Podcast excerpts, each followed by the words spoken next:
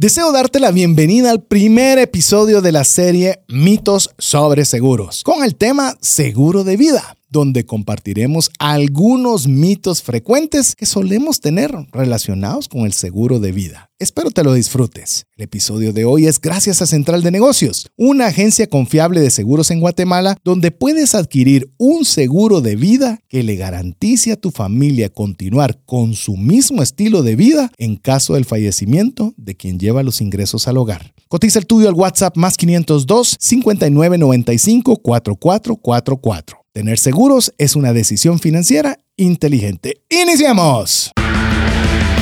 Comienza un espacio donde compartimos conocimientos y herramientas que te ayudarán a tomar decisiones financieras inteligentes. Esto es Trascendencia Financiera. Soy César Tánchez y cuando tenía la tarjeta de crédito topada, me propuse que un día me darían en beneficios lo que un día me quitaron en intereses. Hoy es una realidad. Hola, te saluda César Tánchez y es un verdadero gusto, un verdadero placer, como siempre, poderte dar la bienvenida a un programa más de trascendencia financiera, un espacio donde queremos ayudarte a tomar decisiones financieras inteligentes para que puedas trascender en tus finanzas con el objetivo primordial de agradar a Dios con la buena utilización de los recursos, el que tengas para las necesidades básicas y más allá de ellas para tu familia, pero que sobreabundes de tal forma que puedas poder compartir con una mano amiga. Si es la primera vez que estás escuchando el programa, te damos la cordial bienvenida. haremos nuestro mejor esfuerzo para que el tiempo invertido valga la pena. Y si tú ya eres de las personas que tiene buen tiempo de estar escuchando el programa, darte las gracias por regresar nuevamente a escucharnos. Haremos, como siempre, nuestro mejor esfuerzo para agregarte valor en cada uno de los programas que estamos realizando con mucho esfuerzo para poderte dar algún consejo, algún conocimiento, alguna herramienta que pueda ayudarte a trascender en tus finanzas. Como ya bien lo he dicho, mi nombre es César Tánchez y hoy no estoy solo, estoy muy bien acompañado. Hoy estoy acompañado de dos damas y voy a presentar primeramente a Verónica Escobar, quien es una persona que quiero mucho y lo digo con, lo, digo con propiedad porque es mi esposa y le doy la cordialmente bienvenida. Bienvenida, Verónica. Muchas gracias. Hola amigos, qué bueno estar de nuevo con ustedes. Contenta de estar hoy aquí en el inicio de esta nueva serie.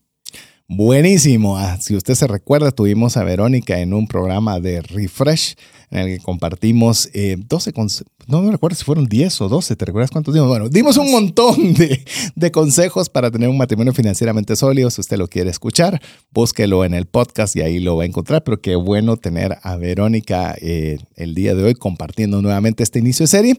Y también quiero presentarles ahora al debut en radio eh, a Rosario Gómez. Rosario es eh, ejecutiva de cuentas senior para gastos médicos, vida e inversión de Central de Negocios y obviamente tengo buen tiempo de poderle conocer y tenerle muchísimo cariño y me alegra mucho que ahora podamos compartir micrófonos a través del programa de Trascendencia Financiera. Rosario, bienvenida.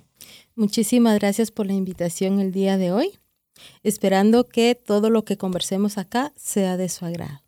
Fantástico. Así que vamos a contarles brevemente, ahora sí, ya que usted sabe quiénes estaremos el día de hoy con usted. Eh, compartirles que estamos iniciando una nueva serie. La serie la hemos titulado, escuche bien, mitos sobre seguros. Si bien es cierto, hemos conversado anteriormente algunos temas sobre seguros, más que nada eh, los conceptos generales y demás. Ahora vamos a hablar sobre algunos mitos. Entonces queremos, eh, en esta serie, vamos a conversar de mitos relacionados sobre el seguro de vida ese va a ser el que vamos a conversar en este programa. Y en los dos programas posteriores vamos a conversar sobre mitos sobre el seguro médico y para finalizar sobre mitos sobre los seguros de bienes. Así que queremos eh, tomarnos el tiempo para ver algunas de las creencias populares que a Verónica le va a describir cuál es el concepto de un mito para que nosotros construyamos el día de hoy relacionado sobre los mitos sobre seguros, específicamente el día de hoy sobre el seguro de vida. Así que hoy va a ser una dinámica diferente, solo para que usted normalmente está acostumbrado que de alguna forma soy la persona que toma lo que se conoce como el ancla, el que, el que hace las preguntas, el que hace los giros y demás. Hoy Verónica la tenemos específicamente con una función muy especial, representarlo a usted que nos está escuchando. Eh, ella va a ser la que nos va a hacer las preguntas para que tanto Verónica como su perdón, como Rosario como su servidor seamos quienes podamos ver si alguno de los mitos que existen pues son ciertos o no son ciertos y poderle dar alguna explicación. Así que con eso le cedo a Verónica para que ella pueda hacernos ese tipo de cuestionamientos y podamos eh, poder compartir junto con Rosario algo sobre esto, mitos sobre seguros, específicamente seguro de vida. Excelente. Bueno, antes de iniciar y hablar de los mitos, yo voy a hacer una infidencia y le voy a pedir su colaboración, estimado oyente. ¿Qué le parece que hoy estamos celebrando el cumpleaños de César? Y así que, aunque él no quería mucho que yo lo dijera al aire, pero qué rico cuando uno está cumpliendo años sentir ese cariño y esos buenos deseos de bendición para la vida de, de, uno. Así que, ¿qué tal si me acompaña y nos manda algún mensaje de texto al WhatsApp 59190542 y se une a nosotros en felicitar a César y desearle bendiciones para su vida? Pues buenísimo, las recibo con cariño, así que está bien ya lo que lo sepa el mundo, así que muchas gracias. Feliz eh, cumpleaños. Muchas gracias, gracias, gracias. Nada, que la pase genial, ¿qué se van a dar? Después, después miramos. Así es, así que bueno, muy bien, 59 19 05 42, como bien lo mencionó Verónica, es el WhatsApp del programa. Si usted es eh, primera vez que lo está escuchando, le animamos a que guarde ese, ese número de WhatsApp 59190542 entre sus contactos y pueda mandar eh, alguna duda, alguna inquietud sobre el tema que estamos conversando, o bien, como bien dice Verónica, que se pueda tomar algunos tiempos para saludar, y no solo a mí, sino que pueda saludar tanto a Rosario como a Verónica el día de hoy. Así que ya luego de las infidencias, las infidencias y anuncios parroquiales, ¿qué te parece, Verónica, si comenzamos ya a conversar específicamente sobre algunos de los mitos, empezando por la definición de qué es un mito y conversar sobre los mitos sobre el seguro de vida? Bueno, genial. Vamos a hablar entonces hoy del seguro de vida, como dijo César. Me pareció genial la idea de esta serie porque realmente em, estar de este lado haciendo preguntas a personas que saben del tema por un lado, y por otro, que usted sabe que el propósito de este programa es aportar conocimiento a su vida. Y es nuestra responsabilidad compartir con usted de los temas que mejor conocemos, ¿verdad? Así que genial. Hablemos de mito. ¿Qué, es, qué significa la palabra mito? Em, cuando nos referimos a un mito, nos referimos a creencias erróneas o conceptos falsos que persisten a lo largo del tiempo en una sociedad. Así que al hablar de seguro de vida, vamos a encontrar varios de estos mitos. Y hoy vamos a iniciar con algunos y vamos a ver. Me gustaría em, empezar con este, algo sencillo para que entren en calor. Sí. A ver, ¿qué pasa cuando dicen no? Es que el seguro cuesta que pague. El seguro de vida cuesta que pague. Eh, bueno, es un buen mito. Eh, es un buen mito el que decían o no pagan o cuesta que paguen. Eh, vamos a, junto con Rosario, a responder esta pregunta. Pero le puedo decir que por lo menos en la corredora que nosotros tenemos la bendición de tener, si usted ya escucha el programa de buen tiempo atrás, sabrá que tenemos una corredora de seguros, hemos tenido que pagar no muchos, pero sí hemos tenido que pagar varios seguros de vida o ayudar a los beneficiarios a que la aseguradora les pague el seguro de vida. Y las pocas experiencias, recuérdeme, Rosario, creo que en la oficina habremos pagado dos, tres, quizás, no sé. Usted que es la que me ayuda más en eso. Cuatro. Entre tres y cuatro. O sea, puede ser uno ahí que no recordemos. Tengo, tenemos varios en la cabeza que hemos apoyado y quiero que tal vez usted les cuente, porque usted es la que ha ayudado principalmente en el proceso de papelería y demás, qué tan correcto o incorrecto es este mito de que no pagan o que es difícil de que paguen. ¿Cómo lo ha visto usted en el caso del seguro de vida? Sí, es un mito. Es súper fácil que las compañías lo paguen siempre y cuando desde el inicio se entreguen todos los documentos, tal y como se lo solicita cada corredor. En la oficina en lo particular, lo que me gusta es reunirme con los clientes, con los beneficiarios y explicarles paso a paso qué formularios son los que se tienen que llenar y el plazo que tienen para presentarlo. Una vez que me los presentan, los ingresamos a la compañía y en un lapso de 10 a 15 días, las aseguradoras les están haciendo las transferencias bancarias a cada uno de los beneficiarios, dependiendo del porcentaje que el dueño de la póliza haya designado para cada uno de ellos. Podemos decir que de las personas que están aseguradas o estuvieron aseguradas con nosotros en la oficina, de las 3, 4, porque no recordamos si son 3 o si son 4, todos fueron pagados todos. Las cantidades que estaban descritas. Las cantidades pactadas. Y de una forma expedita. Correcto. Es decir, que es, es un mito si nosotros decimos que no pagan. Nosotros hemos podido ver que pagan. Es más, ¿sabe dónde hemos tenido un pequeño inconveniente? Que fue en una de estas pólizas.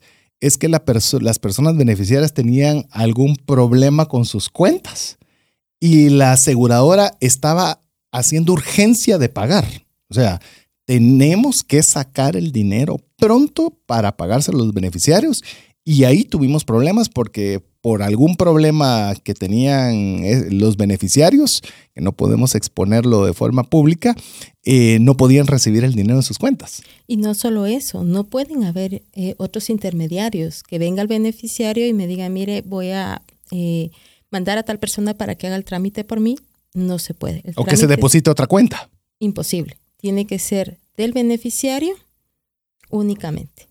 Es decir, entonces, que media vez se cumpla con todos los requisitos que están pactados o estipulados por la aseguradora, el proceso debe de fluir de forma normal y es incluso expedito. En corto tiempo, el beneficiario va a recibir el monto asegurado. No, y adicional a eso, también es importante que la póliza esté pagada. Sí, que todos los meses o de acuerdo a la frecuencia de pago esté la póliza al día, porque esa es una de las maneras por la cual la aseguradora puede decir eh, no, está pagada o la póliza caducó por falta de pago y se pierde el beneficio. Sí, yo creo que eh, eh, Verónica hace una buena pregunta y Rosario se la contesta muy bien, pero es importante ver que la póliza esté pagada, porque muchas veces, no muchas, suele suceder en ocasiones que fallece la persona, comenzando a buscar a los familiares dónde hay documentos. Se dan cuenta, ah, tenía un seguro de vida, vamos a ir a tramitarlo. Y cuando se va a tramitar, tenemos lamentablemente que decir, a veces es asegurado nuestro, a veces es conocido nuestro y decirle, esa póliza se dejó de pagar. Y al dejarse de pagar, pues obviamente no hay contrato porque no se está pagando. Y tal vez solo quiero sumar un tema con una, algo más al tema de los documentos pero de plano me van a pedir otro mito. Me van a pedir hasta de que si el gato dobló en la esquina a las 12 de la noche y ese documento no lo puedo conseguir. Por ejemplo, podría ser un pensamiento. Le puedo decir, la mayoría de los documentos que se, se solicitan al momento de un fallecimiento son documentos que usted de todas formas los tiene que tramitar en el momento de un fallecimiento, como el acta de función, por ejemplo. El acta de función se tiene que tramitar sí o sí y es parte de los documentos que el seguro le va a pedir. Es decir, no le va a pedir algo extraordinario de aquellos documentos que de todas formas tendría que eh, solicitar o se van a tener que realizar en el momento de un fallecimiento. Correcto. No sé cómo lo harán otros corredores, pero en mi caso, cuando los beneficiarios llegan a la oficina, en lo personal me gusta llenar los documentos junto con ellos para que no vaya ningún error y la compañía no aplace el pago del beneficio.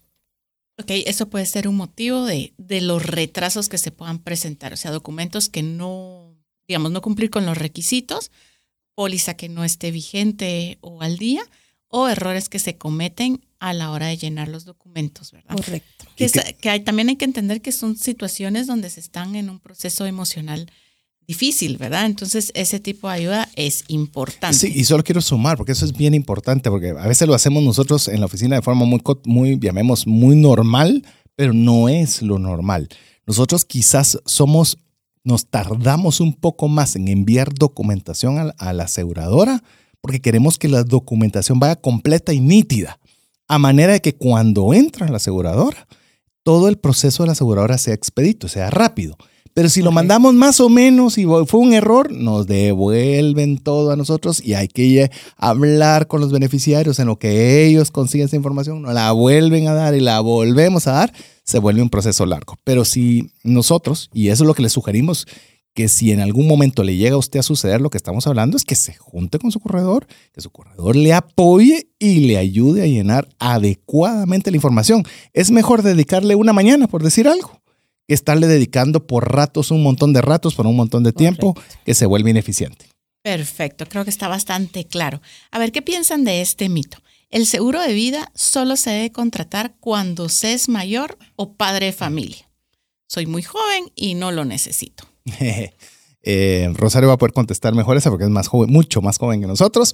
Pero eh, voy a contestar yo la parte, llamamos, voy a iniciar contestando. Si bien es cierto, una persona que tiene familia es una persona que debería tener un seguro de vida. Si bien es cierto, no estamos hablando en este momento de por qué tener un seguro de vida, sino los mitos, porque obviamente es importante dejarle un recurso a la familia en caso de que fallezca, dejándolo ahí como concepto llamemos, es el primer interesado en tenerlo, es decir, debe de tenerlo. Un joven, una persona joven, no debe de tenerlo, pero es un buen momento para tenerlo, por múltiples razones. Yo le comparto algunas y Rosario se extenderá o incluso puede también diferir de lo que piense. Eh, una de las ventajas principales cuando se es joven son dos, o por lo menos yo veo dos. Una, es más barato contratarlo. Es decir, le va a salir mucho más barato que una persona mayor. Y segundo, no tiene tantos compromisos. Decir, cuando uno ya está casado, tiene hijos, colegios, bonos, renta, y es un montón de cosas. A pesar de que uno necesita el seguro de vida, resulta que a le sale un poco más caro, le cuesta uno más incluirlo entre presupuesto y es más difícil tomar esa decisión. Pero una persona joven, eh, pues tiene un poco más de espacio dentro de su presupuesto y le sale mucho más barato.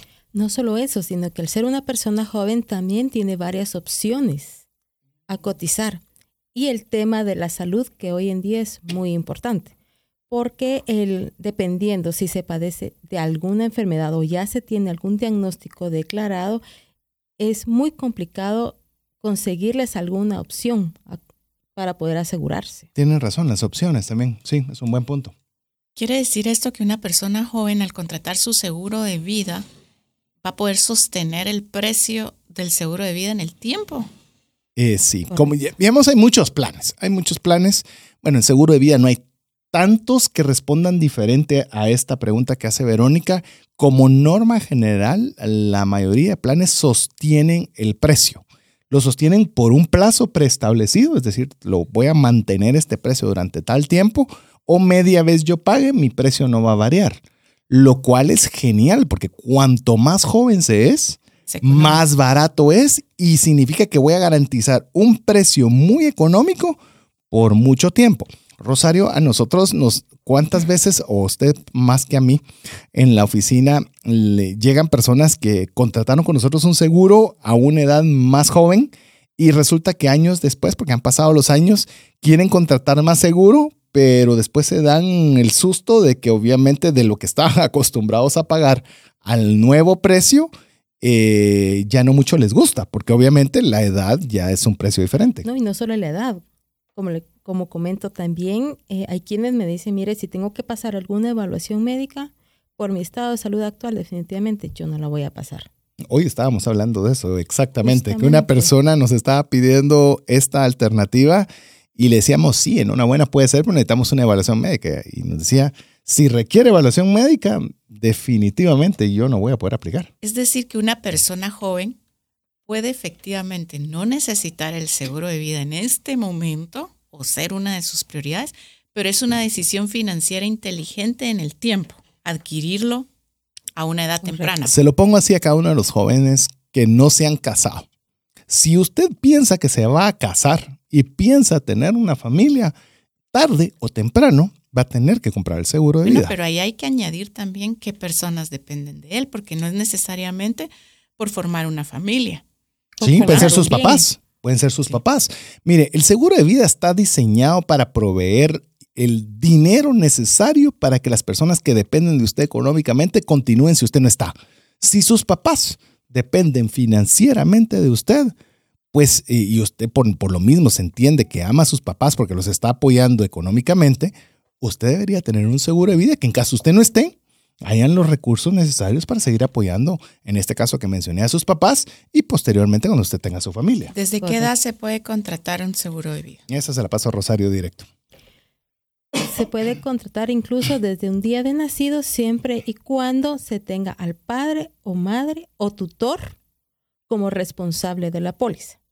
No hay ninguna limitación en decir, mire, mi póliza la puedo contratar a partir de los 18 años no, la puede contratar desde antes, pero el responsable de la póliza tiene que ser el padre.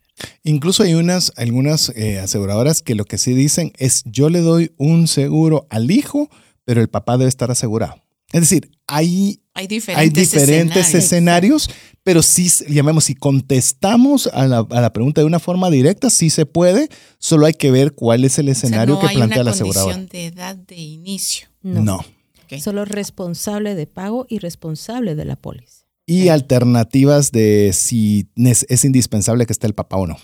A ver, y, relacionado con este, con este mito en cuanto a que, bueno, soy joven, no lo necesito, y escuchándolos hablar sobre el tema de la contratación temprana y la importancia de tener el seguro en el tiempo, me parece importante comentar ahora sobre este. ¿Qué pasa con este mito? No sé si es un mito o una realidad.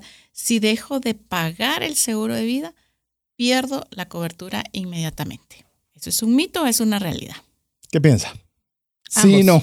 Tiene de cabal. No, no, no, no. 50-50. Dale usted primero. Todo depende del plan que se contrate. Si contrato un plan a tiempo definido, a término, si yo no pago un mes, automáticamente la póliza se pierde. Por eso es que recomendamos que sea mejor con ahorro, porque eh, le sustenta un poco más si el, asegurado no puede pagar un mes, puede realizar los dos pagos el siguiente mes, siempre y cuando se tengan em, ahorros, los ahorros, necesarios. necesarios para cubrir la prima.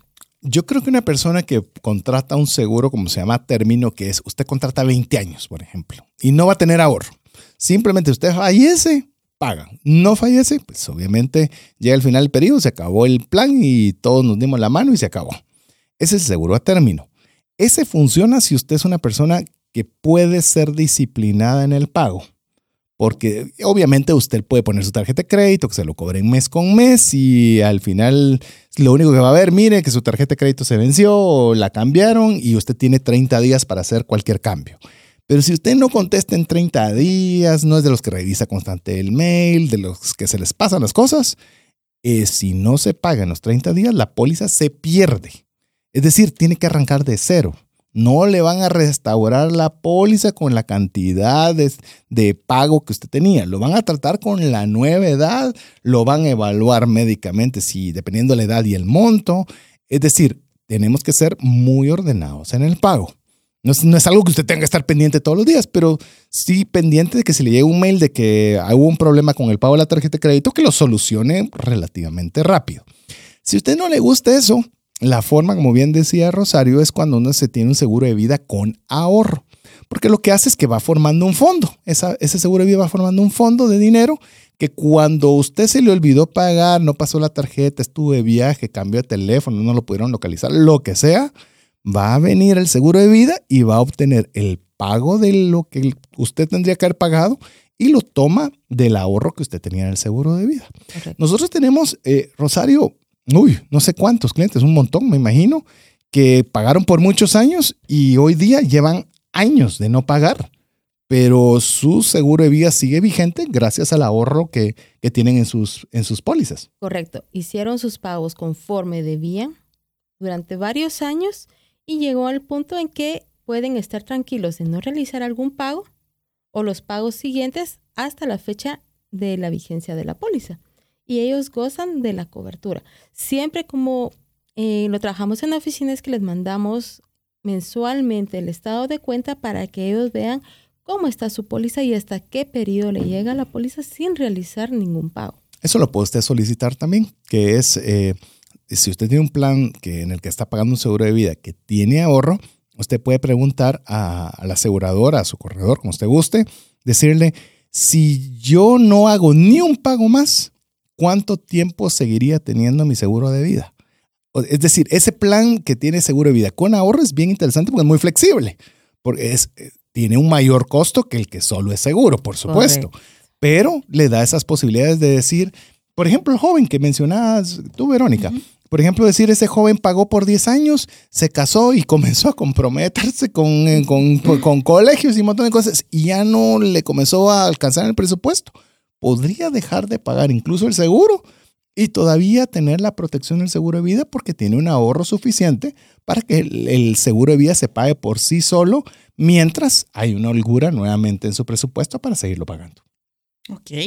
Eh, yo creo que no sé, vas a hacer una pregunta sobre esto porque si no, creo que vamos a tener que hacer ya nuestro primer, eh, nuestro primer descanso vocal para mensajes importantes. No sé si hay algo más. No, me parece que está cubierto, entonces si quieren vamos a los mensajes importantes. Así es, así que vamos a ir a mensajes importantes para usted, no sin antes recordarle que usted puede estar en comunicación con nosotros al WhatsApp más 502 59 19 05 42 y si usted tiene una, una pregunta específica relacionada con seguro de vida y quisiera hacerla directa porque no quiere hacerla pública, pues puede escribirle, podemos dar sus datos, Rosario. Con todo gusto. Ok, que pueda mandar un WhatsApp al más 502 59 95 4444 o bien escribir al correo de Rosario, es rosario gómez arroba infodeseguros.com. Así que lo dejamos con importantes mensajes con usted y regresamos en breve. Si sientes que no te alcanza el dinero y que necesitas ordenar tus finanzas, el curso Transforma tus finanzas es para ti. En él aprenderás a gastar con inteligencia, salir de deudas, ahorrar con propósito, generar más ingresos y mucho más. Adquiere el curso en la página cesartanches.com en la sección de recursos. Invierte en tu educación financiera y transforma tus finanzas. Si llegara a fallecer la persona que lleva el ingreso al hogar, ¿se tendrían los recursos económicos para poder seguir adelante? Si la respuesta es no, el seguro de vida es algo imprescindible a contratar. Adquiere un seguro de vida de bajo costo que te devuelva todo lo aportado en 20 años. Cotiza el tuyo al WhatsApp más 502 5995 4444. ¿Sabías que según Employee Financial Wellness, un empleado ocupa más de 144 horas laborales al año lidiando con problemas personales de dinero? Mejora la productividad de tu empresa proporcionándole a tu equipo educación financiera. Solicita una propuesta al WhatsApp más 502 59 19 05 42. Si el contenido de este programa te genera valor, compártelo en tus redes sociales. Trascendencia financiera. Queremos agradecer cada uno de los mensajes que usted nos envía al WhatsApp más 502 59 19 05 42. Y si usted no tuvo chance de anotar los datos de contacto de Rosario, pídanos ahí en el WhatsApp y con mucho gusto nosotros se lo estaremos enviando.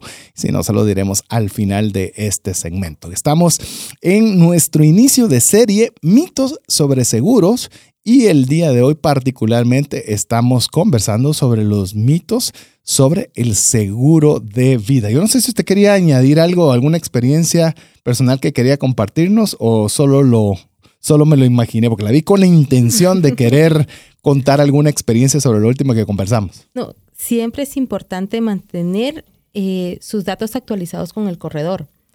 Si cambió de teléfono, si cambió de correo, si cambió de dirección o bien si su tarjeta fue renovada, ya que al renovar la tarjeta automáticamente los datos son borrados del sistema de las aseguradoras y hay que hacer nuevo registro. No hacen el débito si esto no está ingresado en el sistema. Y yo creo que algo bien importante que usted, eh, usted mencionaba, Rosario, el teléfono, que cada vez menos cambian de teléfono las personas. Por lo menos nuestros clientes hemos visto que usualmente mantienen sus datos de contacto muy constantes, pero si lo cambia, nosotros no tenemos forma de poder saber su nuevo número, saber su nueva forma de comunicación y sí creo que es algo bien importante si hay un documento o algo importante que usted deba de cambiarlo o actualizarlo, que se comunique con su corredor. Perfecto, sigamos entonces aprendiendo y aclarando algunas ideas erróneas o mitos que existen alrededor de estos temas del seguro de vida. A ver, no necesito un seguro de vida si tengo ahorros. Tengo suficiente plata ahorrada, realmente disponer de una emergencia no es un problema, porque debería pagar o destinar una parte importante del presupuesto para pagar seguros. Eh, este lo, lo he escuchado bastante con el seguro de auto, pero ya lo conversaremos cuando veamos el tema de bienes. Eh, yo creo que los ahorros eh, tendría que tener una cantidad muy grande, muy, muy grande, como para que este mito sea correcto. Le voy a poner un ejemplo. Supongamos que voy a hablar en dólares. Suponiendo que usted tiene ahorrado, y digo dólares por mencionar una moneda que pueda ser fácilmente cuantificable en cualquier país. Supongamos que usted tiene 50 mil dólares ahorrados. Supongamos que esa es la cantidad que usted tiene que dice, yo no necesito un seguro, total, tengo 50 mil dólares ahorrados y cualquier cosa, ahí puede mi familia tomar los recursos que estén ahí. Bueno, ¿cuántos son sus ingresos mensuales? ¿Cuánto es lo que la familia estaba acostumbrada a recibir durante cada mes? Voy a poner un número fácil solo para que la matemática sea sencilla. Supongamos que son 5 mil dólares al mes. Significa que si usted dejó 50 mil dólares, realmente la familia va a poder continuar con su mismo estilo de vida. ¿Cuánto tiempo? 10 años. No, 10 meses. 10 meses, perdón. Ya quisiera 10 años. 10 meses. Entonces, en 10 meses, ese ahorro que es importante, porque estamos hablando de 50 mil dólares, pues se vería reducido a nada en menos de un año. Ah, no, pero usted puso 5 mil dólares. Pensemos la mitad, que sean 2.500 dólares, que para Guatemala serían 20 mil quetzales. Pues significa que en lugar de durarle 10 meses, le van a durar 20 meses. Que eso es poco más de un año y medio. ¿Y qué tal si usted tiene un niño de 5 años, tiene a su otra hija de, de 8 y tiene uno de 11? Están en colegios, les falta mucho para poder ser independientes. Es decir, que para que eso pudiera ser real, voy a, a hacer una ingeniería inversa. Supongamos que usted sigue ganando esos 5 mil dólares, pues yo le diría para que sea una cantidad importante, por lo menos que estén esos recursos de forma constante y permanente hasta que su hijo pequeño pueda llegar a la universidad, que por lo menos ella puede trabajar, por lo menos legalmente tiene la facultad de trabajar. Entonces, en el ejemplo que puse de un niño de 5 años, pues le faltan 13 años. 13 años multiplicado por 60 mil dólares, 13 años por 60 mil dólares, son 780 mil dólares. Si usted tuviera 780 mil dólares, tendría su familia lo suficiente para que su hijo más chiquito llegue a la universidad pero solo con el mismo estilo de vida que tienen actualmente. No elevándolo, no dándole el, vehículo al mayor para cuando llegue a la U, no viendo, o sea, solo para mantener su estatus actual requeriría un capital sumamente grande. Entonces, tener 780 mil dólares solo con el objetivo de tenerlo para poder mantener un estilo de vida, en caso de que usted falte, creo que no es la forma más, por eso mencionabas que tener seguros es una decisión financiera inteligente. Es más inteligente pagar una cantidad de seguro sabiendo que esos 780 mil, en el caso de ejemplo, van a estar disponibles desde el día uno. Y aparte, van a tener 50 mil dólares que voy a tener yo ahorrados para cualquier cosa. No sé si quería usted. No, y eso dependiendo también el motivo del fallecimiento. Si fue por una enfermedad, se ah. fueron los ahorros. Si se tienen deudas, se fueron los, parte de los ahorros. Sí, sí creo que los ahorros cumplen, entendí, escuchándolos hablar, los ahorros cumplen otra función también, ¿verdad? Que es también reaccionar a ciertas emergencias, gastos, ciertos objetivos, compromisos, objetivos, sueños, ¿verdad? Pero no para sustituir el ingreso que es necesario para que la familia siga teniendo lo necesario para vivir por lo menos hay formas más eficientes, que para eso está el seguro de vida. Bueno, creo que ahí puedo meter esta cuñita con un mito muy parecido para afianzar em, los conocimientos que ustedes nos están compartiendo hoy. El seguro de vida em, no lo necesito, pues tengo un servicio funerario. Eh, es, es un mito bastante recurrente. Usualmente el seguro de vida se entiende como lo mismo que un seguro funerario. Y usted dirá, no, son diferentes. No, mira que se confunde con Totalmente mucha frecuencia. Lo que es el, le llamemos, y no es un seguro funerario, sino es un plan funerario, es que usted está prepagando que todos los servicios que presta una funeraria, la caja, el servicio, los trámites inclusive que se van a realizar desde que fallece la persona hasta poderla llevar al lugar donde se va a enterrar, ese es un servicio prepagado que es un servicio funerario. Eh, que eso sería hasta incluso otro tema de conversación para otro día, que creo que es importante tenerlo, pero eso se limita a eso.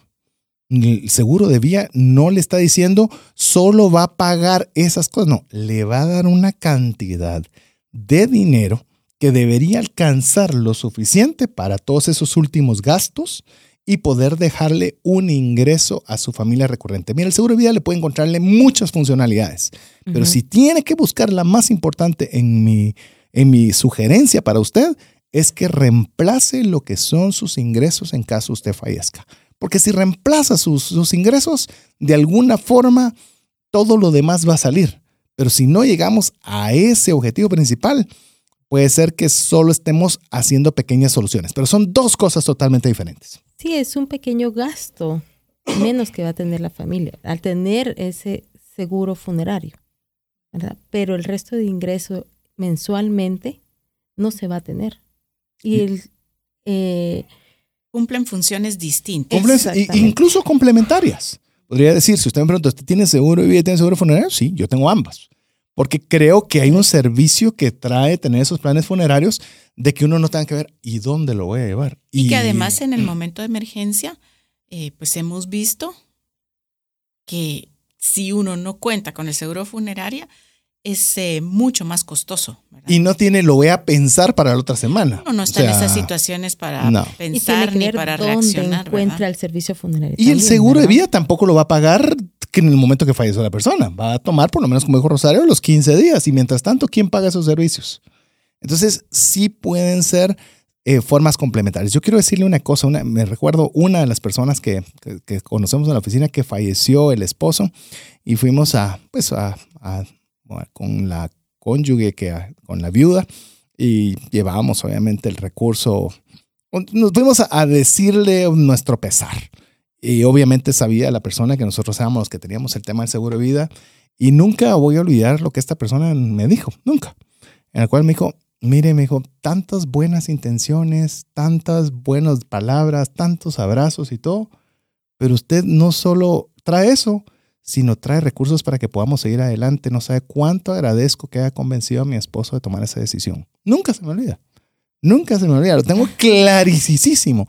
Me puse a pensar, de verdad, todos tenemos buenas intenciones, pero al final de cuentas las intenciones y abrazos y buenos deseos se acaban ahí.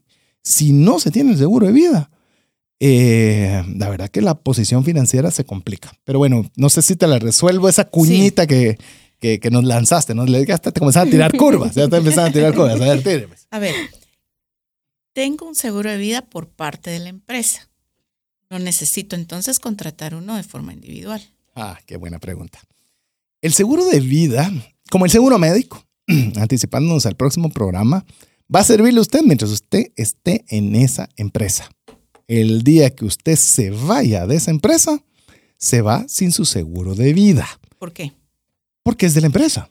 Es Pero un no corporativo de la empresa. Venir yo y decir, tengo esta póliza número tal y hablar con la aseguradora y decir, quiero sacar esa póliza de allí. No, porque cuando se está en una empresa se tiene un seguro colectivo y al ser un seguro colectivo le dan un mejor precio y no es el precio adecuado a su edad si usted lo contrata de manera individual.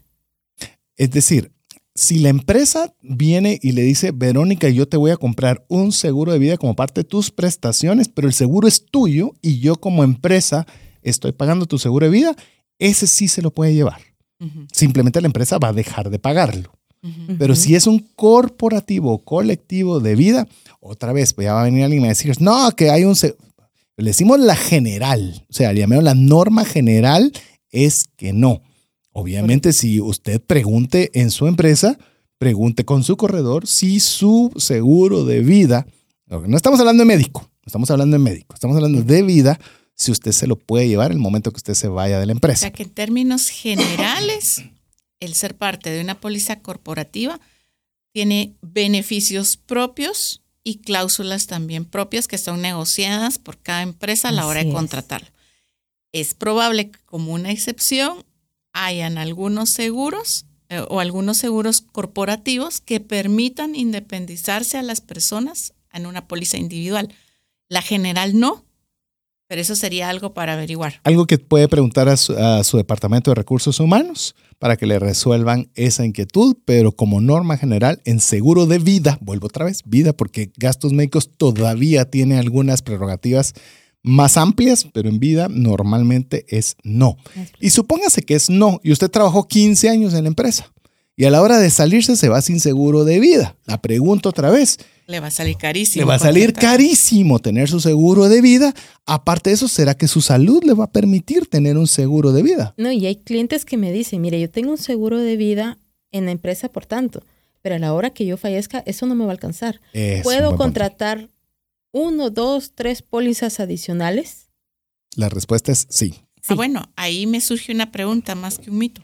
¿Se pueden contratar varias pólizas? Sí, siempre y cuando su salud se lo permita porque llegado a cierto monto, dependiendo cada compañía, puede que le soliciten hacerse exámenes médicos. Si su salud está óptima, no hay ningún problema, puede contratar los que usted guste por el monto que usted desee. Y que obviamente su capacidad refleje que lo puede hacer.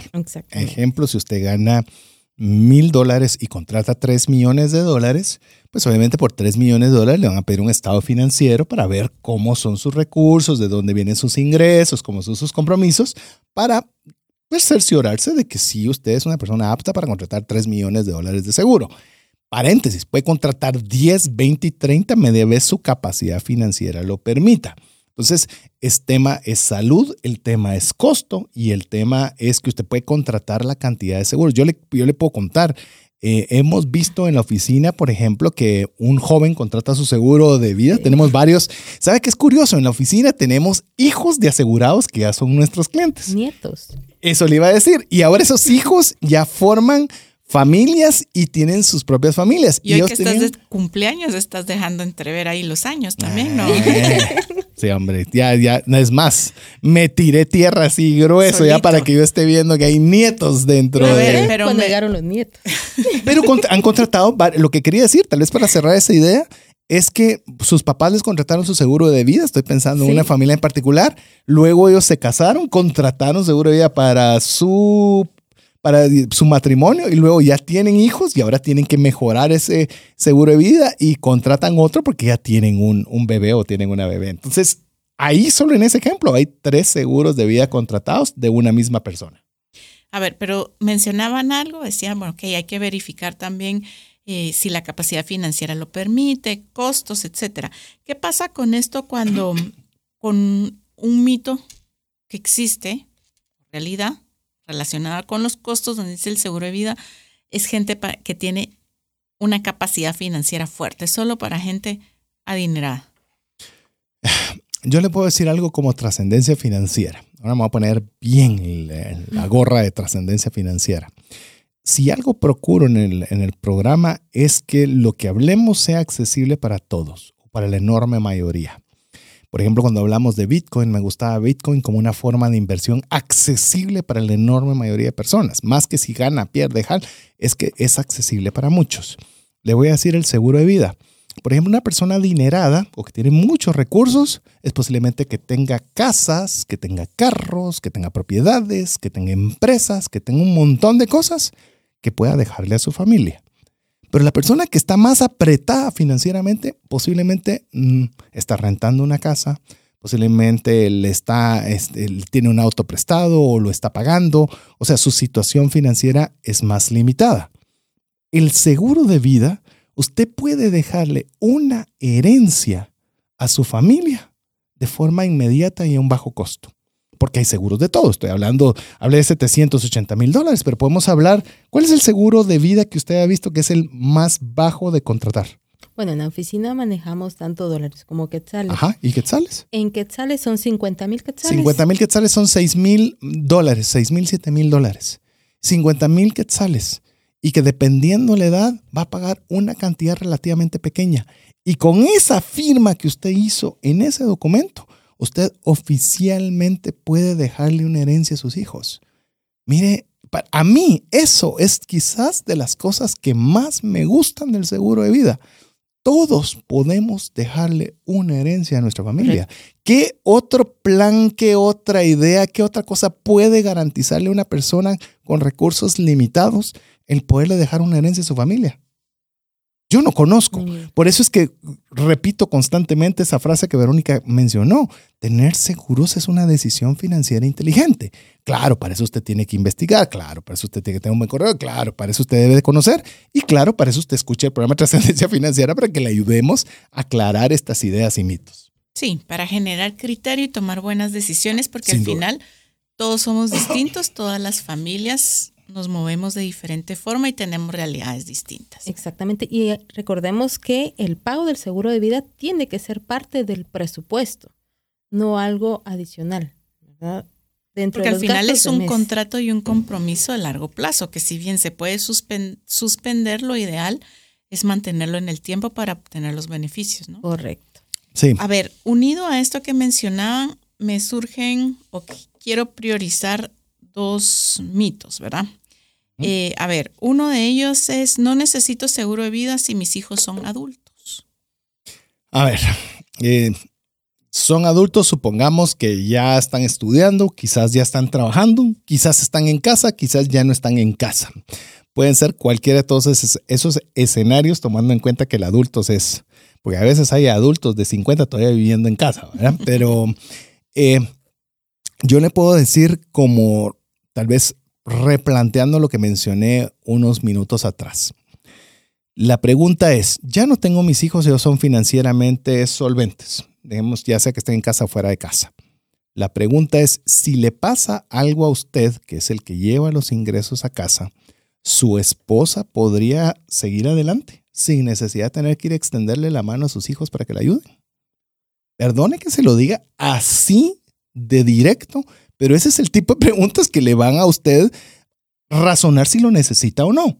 Porque eso no significa, ah, todo lo tiene que hacer. La pregunta es, no, mi esposa tiene los recursos suficientes, tenemos N casas que le están dejando una renta y con esa renta, la casa, además que la casa es propia, ella podría vivir cómodamente sin tener que pedir ayuda. Fantástico. Podría el seguro de vida no ser indispensable para usted. Pero si la pregunta es no, porque igual hay que pagar compromisos, igual tiene que comer, igual tiene que hacer A, B o C o D. En ese caso, definitivamente necesita tener seguro de vida para proveer de los recursos a, la, a su cónyuge para que continúe. Paréntesis, quiero, si no se me va a olvidar, no sé si está entre los mitos o no, pero ¿qué pasa cuando hay parejas que están, matrimonios recientes que están comprando una casa y la están comprando financiada? Y al comprar la financiada, ambos están aportando para el pago de la, de la, de la cuota. ¿Quién debe comprar el seguro de vida? Ambos. ¿Y por qué ambos? Si realmente él es el que lo debería comprar, porque él es el hombre de la casa. Sí, pero si usted llega a faltar, él no va a tener los recursos para seguir pagando su parte. O tal vez sí, esas son las preguntas que usted tiene que hacerse. Yo podría seguir pagando la cuota de la casa si mi esposa llega a faltar. Si la respuesta es no, entonces ella debe contratar un seguro de vida. Correcto.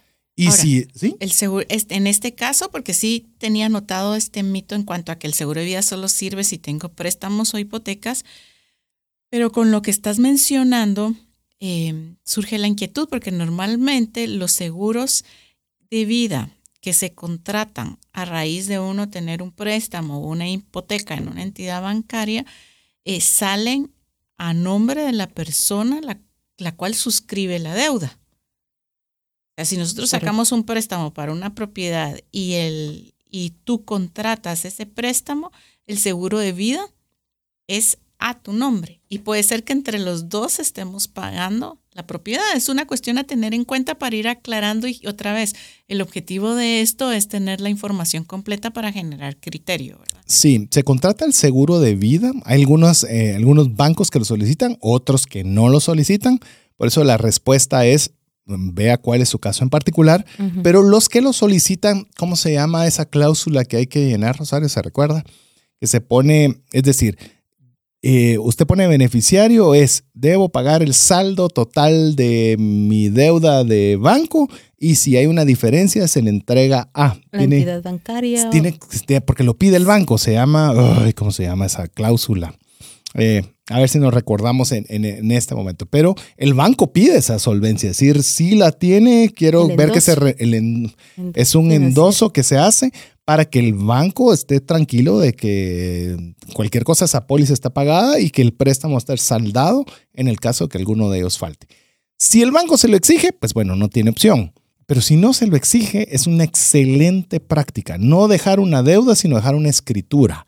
Eso es lo que busca el seguro de vida que usted pueda dejar una propiedad pagada, no dejar un compromiso que deba de seguir siendo pagado. Por eso tal vez con el mito que ibas a mencionar o que mencionaste, mejor dicho, de, de si solo los que tienen préstamos o deudas, mire, con préstamos y deudas debería tener seguro de vida. ¿Por qué? Porque entonces si no le va a dejar los préstamos y las deudas a su familia. Adicional a que ya no hay ingresos, le está dejando compromisos a pagar. O sea, para mí eso es, esa es una alerta roja de que usted debe tener un seguro de vida, al menos, si no puede dejarle los ingresos, al menos para dejarle la, mesa limpia, dejarle por lo menos sin compromisos. Pero si usted no lo tiene, ahí viene el tema del ingreso.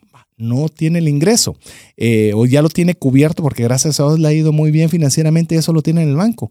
Mire, yo recuerdo, porque pues ya con tantos años de tener la corredora, tenemos alguna que otra noticia, pero me recuerdo lo que me dijo un cliente de la oficina y no se me olvida nunca. Hay cosas que me quedan grabadas y me dice, mira, mi, mi viejo, porque le decía, le decía a su papá, mi viejo falleció y nos dejó una renta mensual por un periodo de tiempo. Y yo les decía a mis hijos, en este caso a los nietos, les decía, miren para que vean su abuelo, hasta en la tumba es productivo. Hasta en la tumba es productivo. La cena que estamos haciendo hoy es gracias a su abuelo. Decía, qué genial hasta poder decir que usted no tenía la necesidad, no, no tenía, estaban financieramente bien, pero que usted le podía dejar un viaje, le podía dejar que, que compren un apartamento, que enganchen un apartamento y que usted pueda bendecir a sus nietos si usted ya tiene, ya tiene nietos. Eh, para mí, el seguro de vida, vamos a hablar del seguro médico y del seguro de vivienda, pero el más noble de todos los seguros que yo puedo ver y el que le diría que todos deberíamos tener es el seguro de vida. A ver, relacionado a lo que mencionaron, ¿qué pasa con, antes de, irnos a la siguiente pausa? Prefiero dejarle a mi familia una propiedad en lugar de un seguro de vida. Déjele las dos. déjele las dos. Si puede, déjele las dos.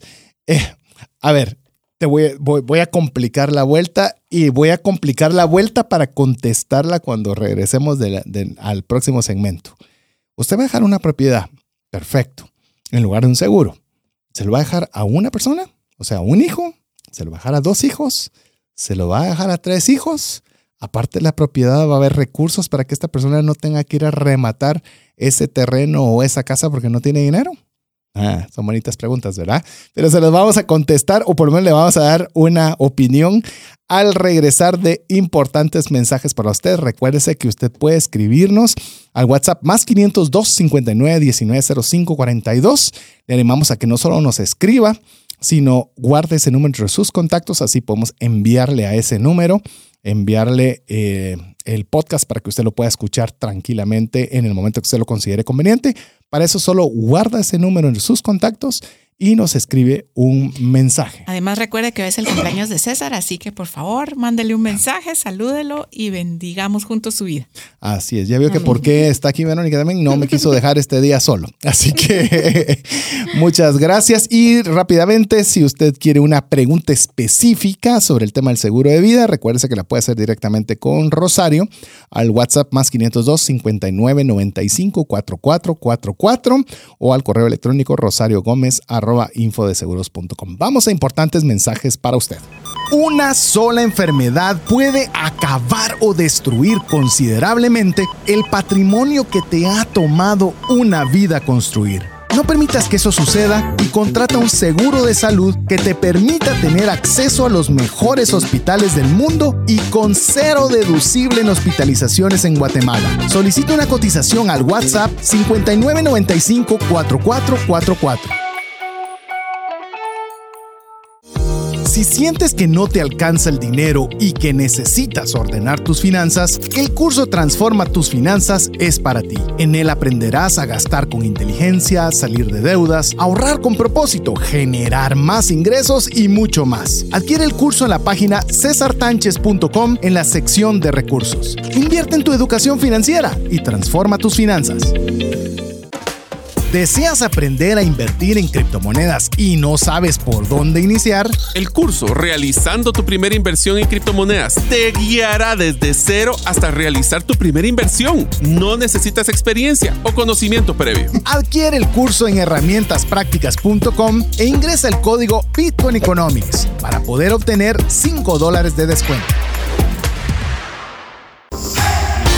Apliquemos juntos el APC de trascendencia financiera. ¿Qué significa APC? Aprender, practicar y compartir.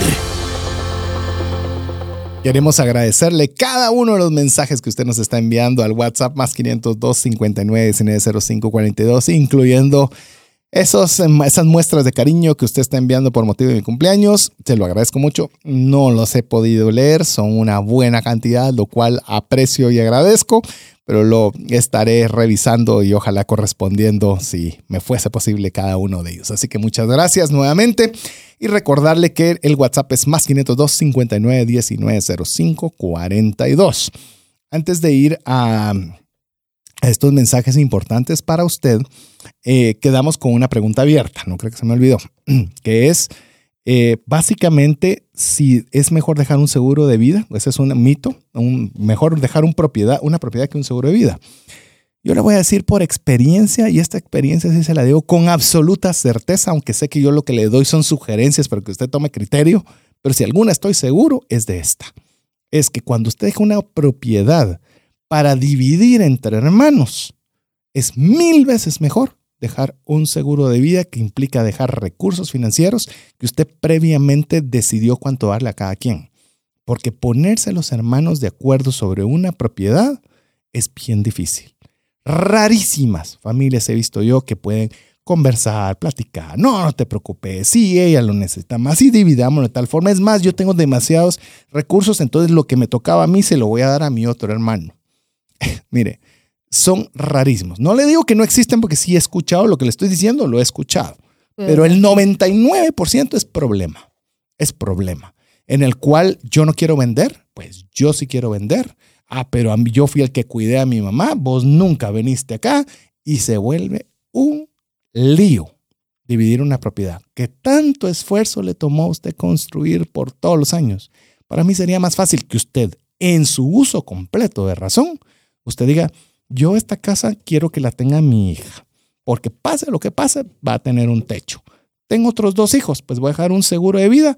Igual la casa vale 100 mil, voy a contratar un seguro de vida por 200 mil y les voy a entregar 100 mil a cada uno de ellos en seguro de vida para que cuando yo falte, la casa para mi hija y 100 mil para cada uno de ellos. Si quieren. Y no va a haber pleito entre ellos de que esto sí, esto no, porque fue su decisión en vida. La idea de dejar un patrimonio a una segunda generación es que sea algo que les añada valor, no que vaya a dividir familias, que vaya a provocar molestias, que vaya a generar enojos, recelos, hasta que ya no se puedan ni hablar por culpa de una propiedad. Entonces yo le puedo decir en este, insisto, le estamos dando argumentos, pero si usted puede, evítelo. No sé si usted quiere añadir en esto. Sí. Justo lo que usted dice es lo que pasa lo viví con mi abuela. Ella tuvo varios hijos y eh, fue seis, siete años para que todos tomaran la decisión de vender la casa. Porque unos estaban de acuerdo con el precio, otros no, unos no querían pagar los gastos, otros sí, otros dijeron que no querían el dinero, pero cuando la casa se vendió, ahí estaban que todos querían su parte. Entonces es bien complicado eso. Es mejor dejar nombrado a alguien, comprar un seguro de vida y dejar la cantidad a cada uno de sus hijos. ¿Y sabes qué me he dado yo cuenta con esto? Una propiedad versus dinero. La enorme mayoría de personas prefiere el dinero. La enorme mayoría de personas. Sí. Porque hay personas que no quieren vivir en esa casa. Hay personas que no les gusta esa casa. Además, las propiedades también tienen ciertas responsabilidades, ¿verdad? Porque hay que hacer los pagos de impuestos, hay que dar mantenimiento y si está en un lugar eh, cerrado, pues entonces también la cuota de mantenimiento del lugar. Bueno, hay una serie de cláusulas. Pero a ver, ustedes están hablando del seguro de vida y, diciendo, pues asumiendo las, las ventajas que tiene eh, y desmintiendo estos mitos que son bastante comunes. Pero también hay algo que comúnmente eh, a uno como usuario le puede entrar la inquietud, ¿verdad? Y es eh, realmente es así tan bueno como se menciona el seguro de vida en el contrato, como en todos los contratos, hay letra pequeña. Y esa letra pequeña son el montón de pretextos para no pagar. A ver, empiezo porque aquí Rosario creo que todavía no estaba en estas vueltas cuando esto inició. Los seguros de vida usualmente sí tenían letra pequeña. Es decir, había letra normal y las cosas que eran así medio complejas las ponían con letra pequeña. Inclusive, antes, para que usted sepa, Rosario, eh, porque eso lo digo con certeza, porque tengo más tiempo que estar en, este, en esto que Rosario, a veces las aseguradoras no les gustaba capacitar a, sus, a, los asesores de seguros, porque obviamente preferían quedarse con cierta información que no quería que se supieran. Mm. Esto cambió con el tiempo, por supuesto, y ahora obviamente lo que más hay son capacitaciones. Pero hubo un momento en que era por como retener el poder de que la gente no conociera todo lo que tenía derecho para que no lo pidiera. Eso fue hace muchísimos años. Ya como dijiste cumpleaños, bueno, hace un montón de años. Pero hoy no. Hoy incluso las pólizas, las pólizas se refiere al contrato que usted firmó y que la aseguradora se comprometió con usted. Eso se le llama una póliza. Esa póliza todo es con la misma letra. O sea, no hay una letra chiquita. Es que sí es bueno decirlo porque sí existió la letra chiquita. No es el contrato de la tarjeta de crédito, ¿no? Bueno, la tarjeta de crédito tiene la misma letra, todo con letra chiquita para que quepa como en tres páginas, ¿verdad? Pero eh, ese, si algún día usted se quiere deprimir, lea ese contrato, porque ese sí, ala. No, no digo nada malo con las tarjetas de crédito, al contrario, creo que son una herramienta útil, pero el contrato sí le puedo decir que es un contrato que sí es difícil, es, es un contrato que, bueno, si usted quiere saber cómo funcionan, léalo. Yo eventualmente lo leo porque obviamente en el programa, pero sí no, hay letra, pequeña. Pero, ok, ya todas tienen el mismo tamaño de fuente, pero las condiciones el seguro de vida, eh, yo creo que esa, esa pregunta me gustaría... Va a con el tema de, ok, ¿va a pagar no va a pagar? Sí, mira, yo en esa línea quisiera que la pudiéramos repetir en el de gastos médicos. En el gastos médicos hay muchas variables, pero en el seguro de vida, al final es una, una opción 0-1. ¿Murió? No murió. O sea, no hay medio se murió. ¿no? O sea, eh, el seguro de vida va a pagar si hay un fallecimiento se acabó. O sea, no hay mucho más que indagar. Seguro Pero médico. También depende, ¿no? Porque si ya es un tema de, suicidio, de violencia, de asesinato. Eso iba, a mencionar. Hay dos, dos condiciones que la enorme mayoría de seguros no va a pagar en los primeros dos años. Y hay otras que no van a pagar nunca en el caso de un suicidio y en el caso de mentir en la información proporcionada a la aseguradora. En esos dos casos, la enorme mayoría de los seguros, los primeros dos años van a investigar que eso no haya sucedido. Y ahí la enorme mayoría de aseguradoras dicen después del dos años, un día, lo que haya sucedido, media vez falleció, escúchenme, se oye raro lo que voy a decir, pero existe. Hay personas que su trabajo dentro de las aseguradoras es ir a ver que la persona que dicen que falleció, falleció. Que resulta que de repente andan vivas, ¿verdad? Correcto. Eh, y se los digo porque usted parecerá, no, hombre, eso no puede ser. Sí se da. Entonces, media vez la persona. No, es que sí sucede. Y sí existen esas personas. Nos consta, nos consta que existe. Entonces, eh, estas, de hecho, se les paga para eso.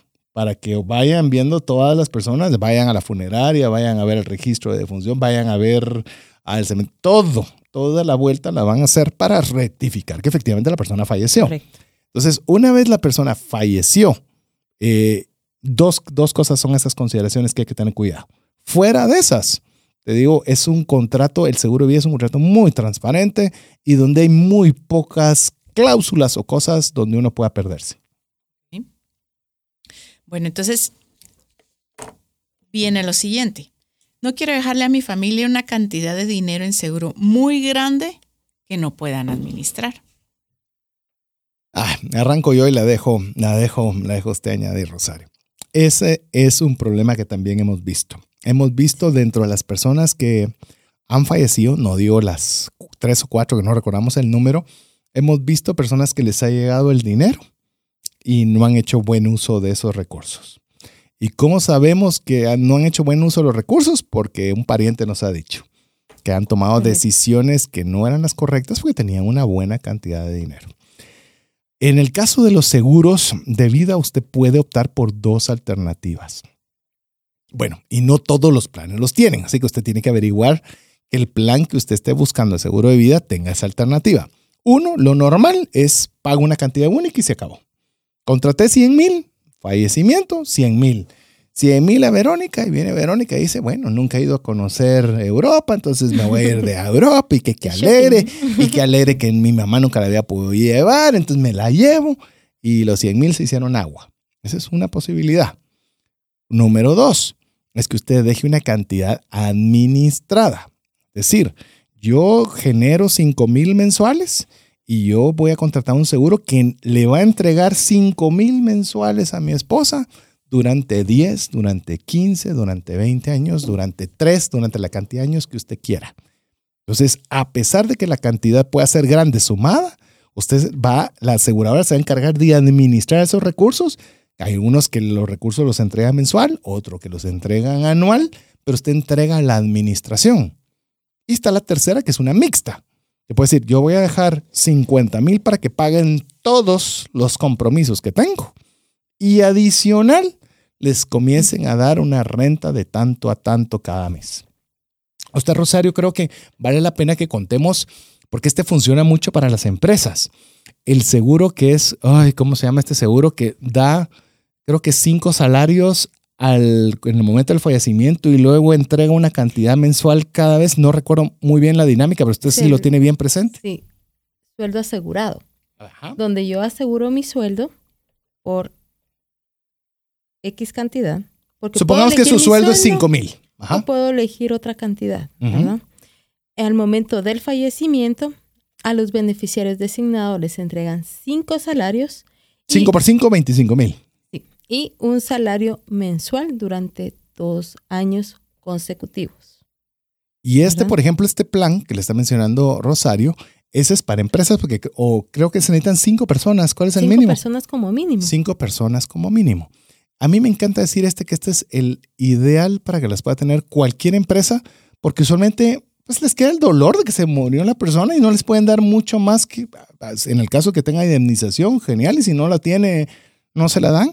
Pero en este caso es muy bien como empresa, le dimos este beneficio, le vamos a entregar a, su cónyuge, le vamos a entregar 25 mil en el caso del ejemplo y todavía le vamos a dar su ingreso durante dos años más mientras busca otro trabajo el cónyuge, mientras ve qué pasa, pero sigue habiendo un ingreso. Y ese es un seguro baratísimo, pero baratísimo, que le puedo decir alternativas ahí. Entonces no sé si resolvemos ese mito de, o hay alguna duda en ese mito. No, la verdad es que entonces quiere decir que es un temor válido, ya no es un mito. O sea, realmente puedo, es válido pensar que dejar tal vez a mi familia con un monto de una suma que se pague de forma eh, de un único pago, pues puede no tener una, un buen desenlace en el tiempo por tal vez no tomar las decisiones más sabias en el uso del dinero, pero también es interesante ver que hay opciones. O sea, es una preocupación válida,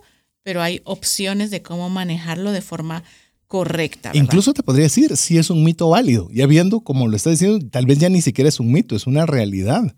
Porque en la enorme mayoría de personas, todos, y eso nos incluimos todos, si yo estoy acostumbrado a administrar 10 mil y de repente tengo un millón, quizás, mm, llamemos, administraría diferente el dinero porque siento que tengo mucho más de lo que estaba acostumbrado a manejar.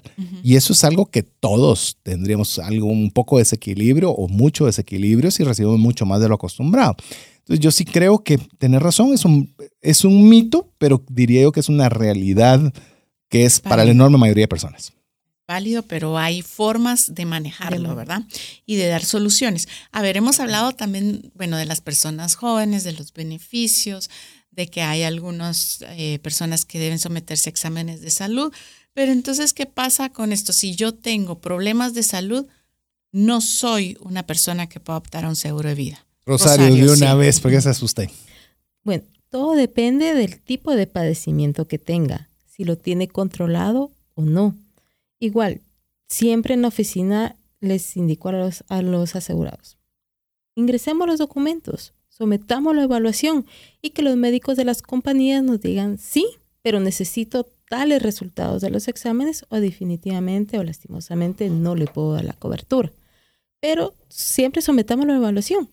Y yo quiero añadir, tuvimos en una oportunidad también una persona que entró, si usted solo sabe algo del tema de triglicéridos, ¿verdad?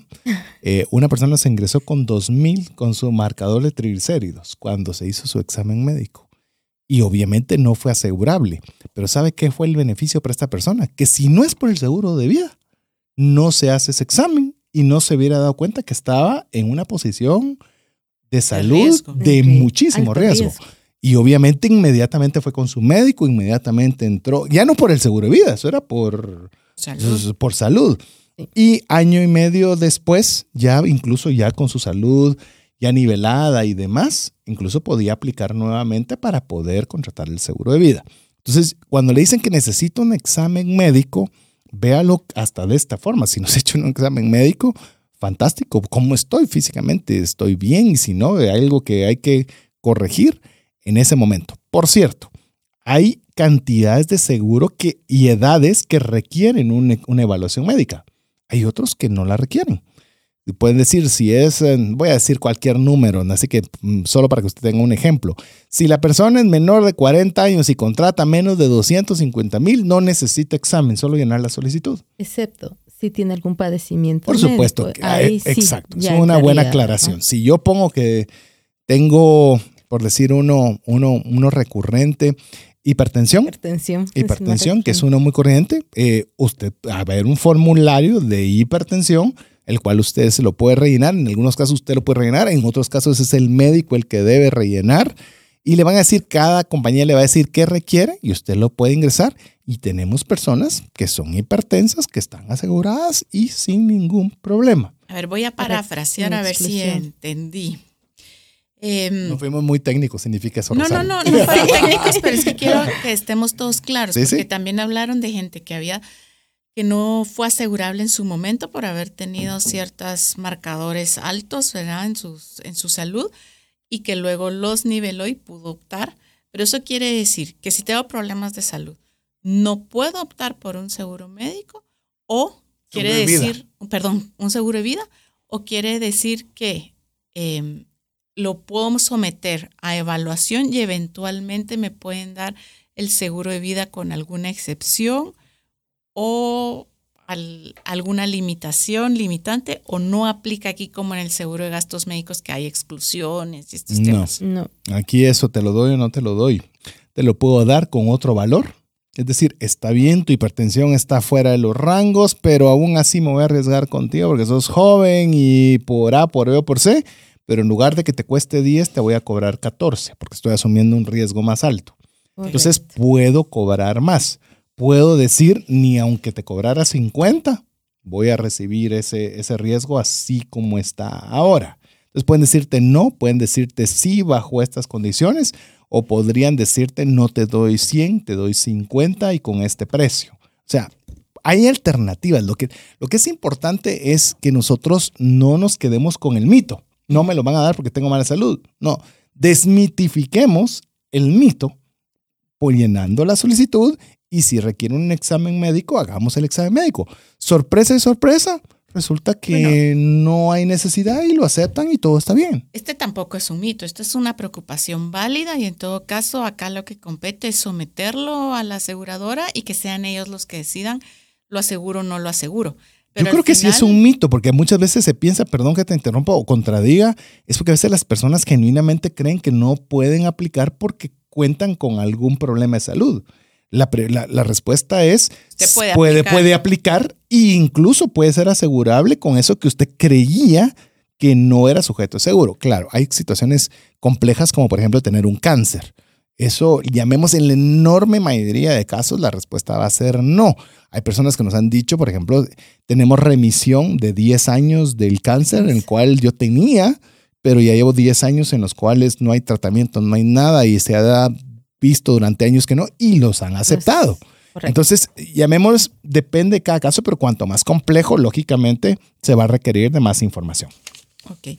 Bueno, creo que hemos aclarado bastante de los mitos que existen y antes de terminar esta, este primer programa de esta nueva serie de los mitos sobre seguros y este puntualmente sobre el seguro de vida, a mí me gustaría que ampliáramos un poquito más en cuanto a los usos y los beneficios, ¿verdad? Ustedes mencionaron a veces que se pagan sumas únicas, que se pueden dejar em, pagos mensuales, hablaron de herencia, ¿verdad?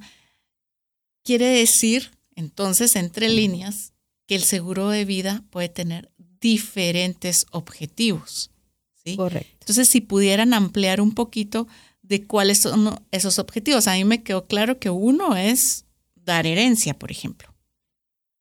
Restitución del ingreso. Si tenemos que ir sumerizando algunos de los que hemos mencionado, eh, yo creo también he visto, eh, por lo menos lo he visto, personas que tienen una pasión muy grande sobre una institución. Por ejemplo, eh, si usted escuchó, pues este es un ejemplo, pero como lo tuvimos invitada a Mike Pais en el programa, supongamos que el, el, Hospital Moore, por ejemplo, y su fundador tiene tanto amor por esa fundación que él pueda tener un seguro de vida contratado que el día que él falte hay un fondo para poder generarle recursos a esa institución que tanto quiere y que tanto valora. Por eso si alguien me pregunta, entonces cualquiera podría comprar un seguro, cualquiera podría necesitarlo. Sí, porque es muy flexible. O sea, el objetivo es variable, que puede ser hasta una, una institución, puede ser lo que se conoce, y si quiere búsquelo dentro del programa de, trascendencia financiera, el podcast Testamento Empresarial, que es también cuando dos socios eh, tienen una participación dentro de una empresa y fallece uno, ¿qué pasa? ¿Qué va a pasar? Es decir, eh, ¿quién va a hacerse cargo de esas acciones del socio fallecido?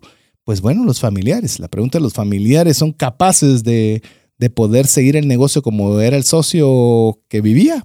Si la respuesta es no, ahí va a haber un conflicto.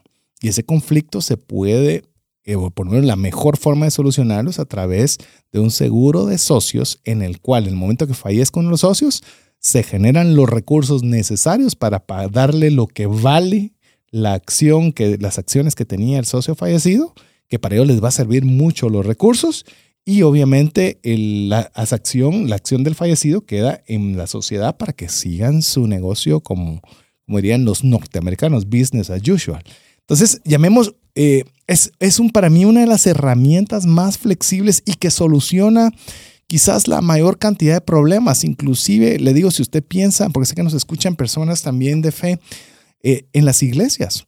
En las iglesias la pregunta es si hay varias iglesias y qué pasa si, si falta el pastor, llega a fallecer un pastor. ¿Quién se va a hacer cargo de la esposa?